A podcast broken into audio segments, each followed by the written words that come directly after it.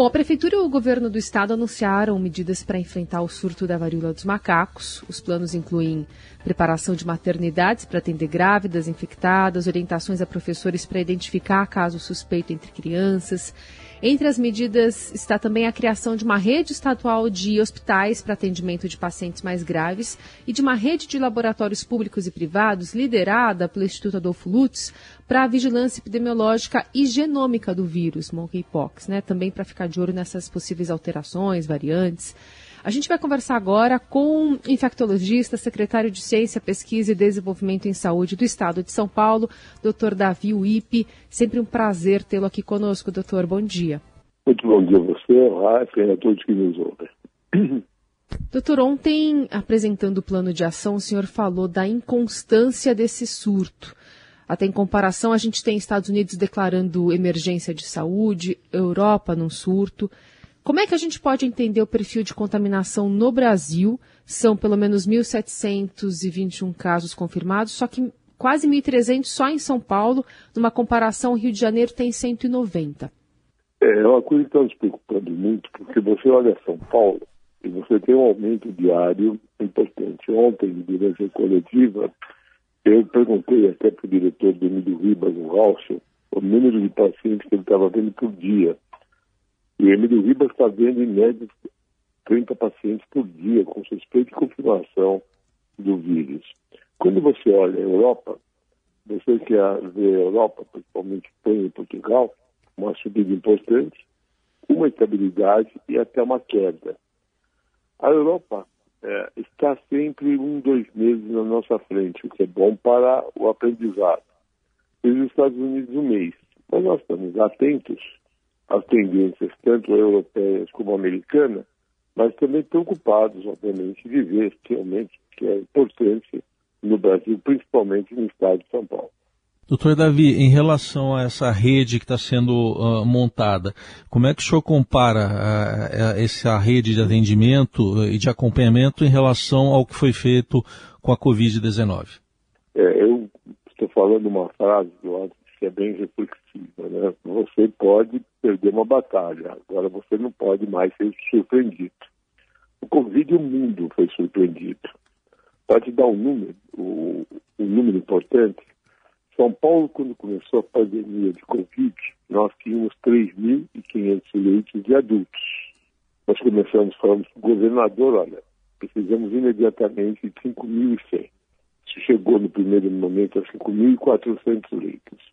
E no auge da pandemia, nós atingimos 15 mil leitos. Então, imagina a correria que foi isso. E você não monta leitos de UTI de um dia para outro, tanto do ponto de vista estrutural como de equipe. Então, serviu a lição que você teria que ter uma rede pronta de hospitais. Outro problema que nós tivemos muito sério no início da pandemia do Covid foram os laboratórios. Nós temos um laboratório de saúde pública espetacular, que é o Adolfo Lutz, mas que estava com dificuldade de dar uma resposta rápida à medida que a pandemia investia sobre o Estado. Então, naquele momento também, nós fizemos uma rede de laboratórios públicos e privados e, felizmente, tanto os hospitais como os laboratórios deram conta. Mas foi algo de até surpreendente, mas muito difícil você ter que fazer isso de um mês para o outro, etc. Dessa vez não, dessa vez nós fomos preparados. A rede está criada. São mais de 90 hospitais estaduais, entre hospitais gerais e maternidade, laboratórios públicos privados que têm competência. Tem uma mudança estrutural que eu acho importante. O laboratório privado, ele não precisa encaminhar o exame para a confirmação do adulto. Um laboratório privado tem toda a competência para fazer e confirmar esse exame. Ele envia uma amostra para o RIAL para que nós façamos estoque de amostras e acompanhamento epidemiológico e genômico. Então, nós estamos muito preparados. Ontem eu visitei o Adolfo Lutz e é surpreendente a modernidade, a, a ponta dos aparelhos e o envolvimento dos funcionários. Doutor, quando o senhor fala sobre essa, essa preparação né, para atendimento de possíveis novos casos, a gente, como o senhor fez essa comparação também com você pode perder uma batalha, mas não pode ser surpreendido. Como é que está a questão de vacinas disponíveis para uh, varíola é, aqui em São Paulo? Se é que vai precisar, se vocês imaginam que isso é uma resposta? É, imagino que sim, que é importante. Mas o que nós temos, de fato, é o que o Ministério está nos dizendo. O Ministério conseguiu, via, via OPA, 50 mil doses de vacina. E essas 50 mil doses imunizam 25 mil brasileiros. Então, a vacina vai ter que ser distribuída entre os estados.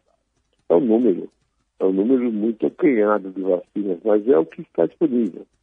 Nós temos a vacina antiga da varíola e a vacina atual do laboratório dinamarquês, que produz uma quantidade muito inferior da necessidade. Os Estados Unidos competem, competem com a União Europeia e os dois com outros países do mundo, inclusive o Brasil. Então é uma compra difícil. Em paralelo, o Brasil, via Butantan e Ministério da Saúde, negocia o NIH, mesmo com essa firma dinamarquesa, a compra de IFA, que é um produto natural para a produção da vacina. E a ideia é que o Butantan e a Fiocruz possam produzir a vacina no Brasil. Agora, para isso, nós temos que ter o produto bruto, que ainda nós não temos. Então, eu não acho adequado criar uma expectativa que a curto prazo nós vamos vacinar muitos brasileiros. É, doutor, doutor, doutor Davi, para quem tomou essa vacina a, da varíola a mais conhecida, né, a comum, ali no final dos anos 70, até quando estava disponível, é, essa pessoa está protegida? Fica uma dúvida que fica para muita gente. É, para nós também. Nós não temos conclusões científicas que mostram se fica e quanto é esse percentual de eficácia. Lembrando que a varíola foi erradicada em 1977 e o programa de vacina em 1980. Então, nós estamos há muitos anos dos últimos vacinados. Agora, aqueles que foram, eu me incluo, você vê, eu fui vacinado em 1958 quando tinha 6, 7 anos. Será que prevalece essa eficácia? Ainda não sabemos. E aquela vacina, né, que é a vacina também disponível, ela não é simples. Ela é uma vacina de vírus vivos replicantes, então os eventuais candidatos têm que ser muito bem escolhidos. E excluem os pacientes imunodeprimidos por preocupação na replicação do vírus da vacina. Além disso, ela tem mais efeitos colaterais do que a vacina atual. Então, são decisões, assim, ainda muito difíceis. E está pouco estocada no mundo. A OMS tem a vacina em alguns outros países. Então, por isso que eu entendo que a expectativa de vacinas é um pouquinho mais frente.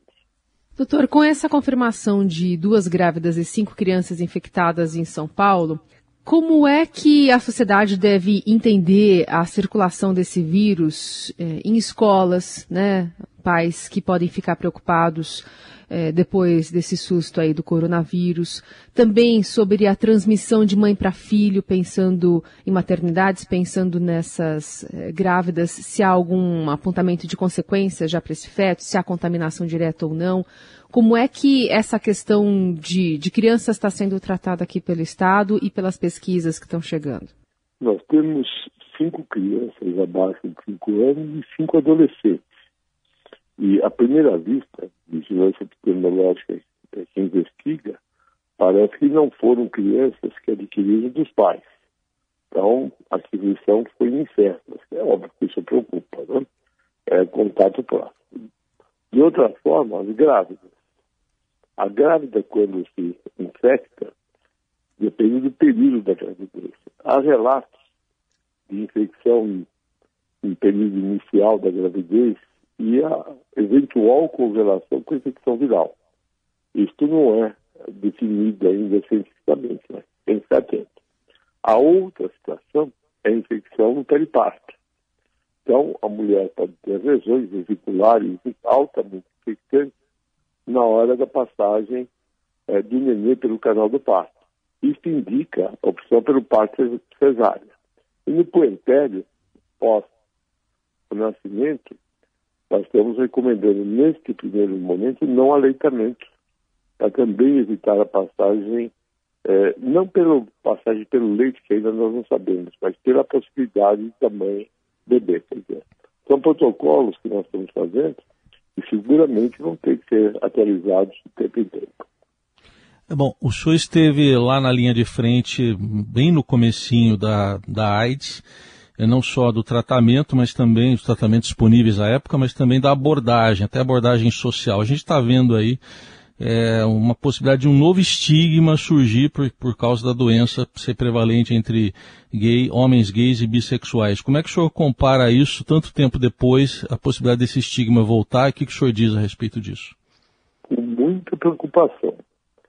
O primeiro caso de AIDS de um brasileiro que transmitiu para outro brasileiro foi no meu consultório, na consultório do professor Amato. Então, eu vivo essa história desde 1982 tem que aprender, né? Então, eu entendo que tem que falar claramente que neste momento é, há uma população que está mais infectada, mas como nós estamos vendo pelos números, outras populações né, serão infectadas. Nós estamos vendo mulheres, estamos vendo crianças, grávidas. Então, é uma informação tem que ser transparente e, em hipótese alguma, estigmatizante preconceituado. Lá atrás, isto ocorreu. Gay, grupo de risco, e o preço nós pagamos até hoje, de pessoas que se sentem excluídas até da sociedade. Não podemos cometer o mesmo erro. Você tem que mostrar o que está acontecendo, tem que dizer que vai ser uma doença passível de infecção de todas as pessoas, qualquer uma pode se infectar. Eu, por exemplo, vi uma no consultório ontem, ainda dizendo não confirmado, que é uma moça que ela não teve contato, a não ser um contato da profissão que ela faz, que inclusive é jornalista, de conviver com pessoas. Então, nós temos que ser muito cuidadosos com qualquer tipo de preconceito. E tem um segundo que está me preocupando, que eu vivi na, na febre amarela. Quando foi dito que o macaco era hospedeiro intermediário, lá na febre amarela tinha nexo. Inclusive nos ajudou muito na prevenção. Agora nenhum, é um homem infeliz a mas as pessoas saíram matando macacos. Macacos não tinham nada a ver com isso. Então, estigma, preconceito, às vezes é, causa mais doença do que a própria doença.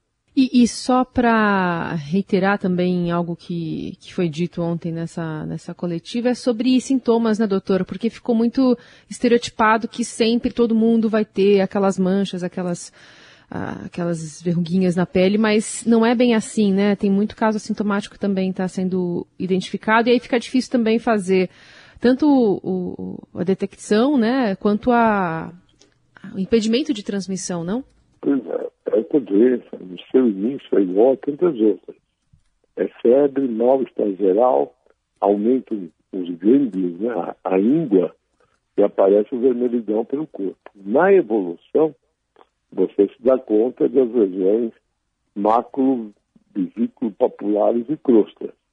Quando isso ocorre, é um diagnóstico de olhar. Você tem experiência, olha e faz o diagnóstico.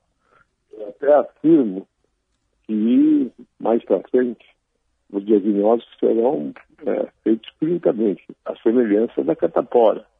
Você não faz sorologia, você não faz exame pesquisa de PCR em catapora.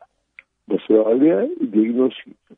Mas nessa fase de pródromo, que também é infectante, é uma doença, sintomas e sinais parecidos com tantas outras. Agora, é importante ressaltar que uma boa parte dos infectados será assintomático ou pouco sintomático. Então, nós temos que ficar atentos também para os assintomáticos. Agora, um fato que tem algum aí auspicioso é que é uma doença pouco letal até esse momento. O mundo tem cinco casos de morte, sendo que no Brasil. Preocupa a, a infecção em pacientes imunodeprimidos, mulheres grávidas e crianças. Mas, de qualquer forma, é uma doença até então pouco letal.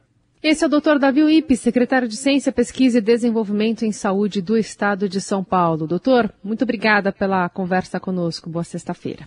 Obrigado, bom dia a todos.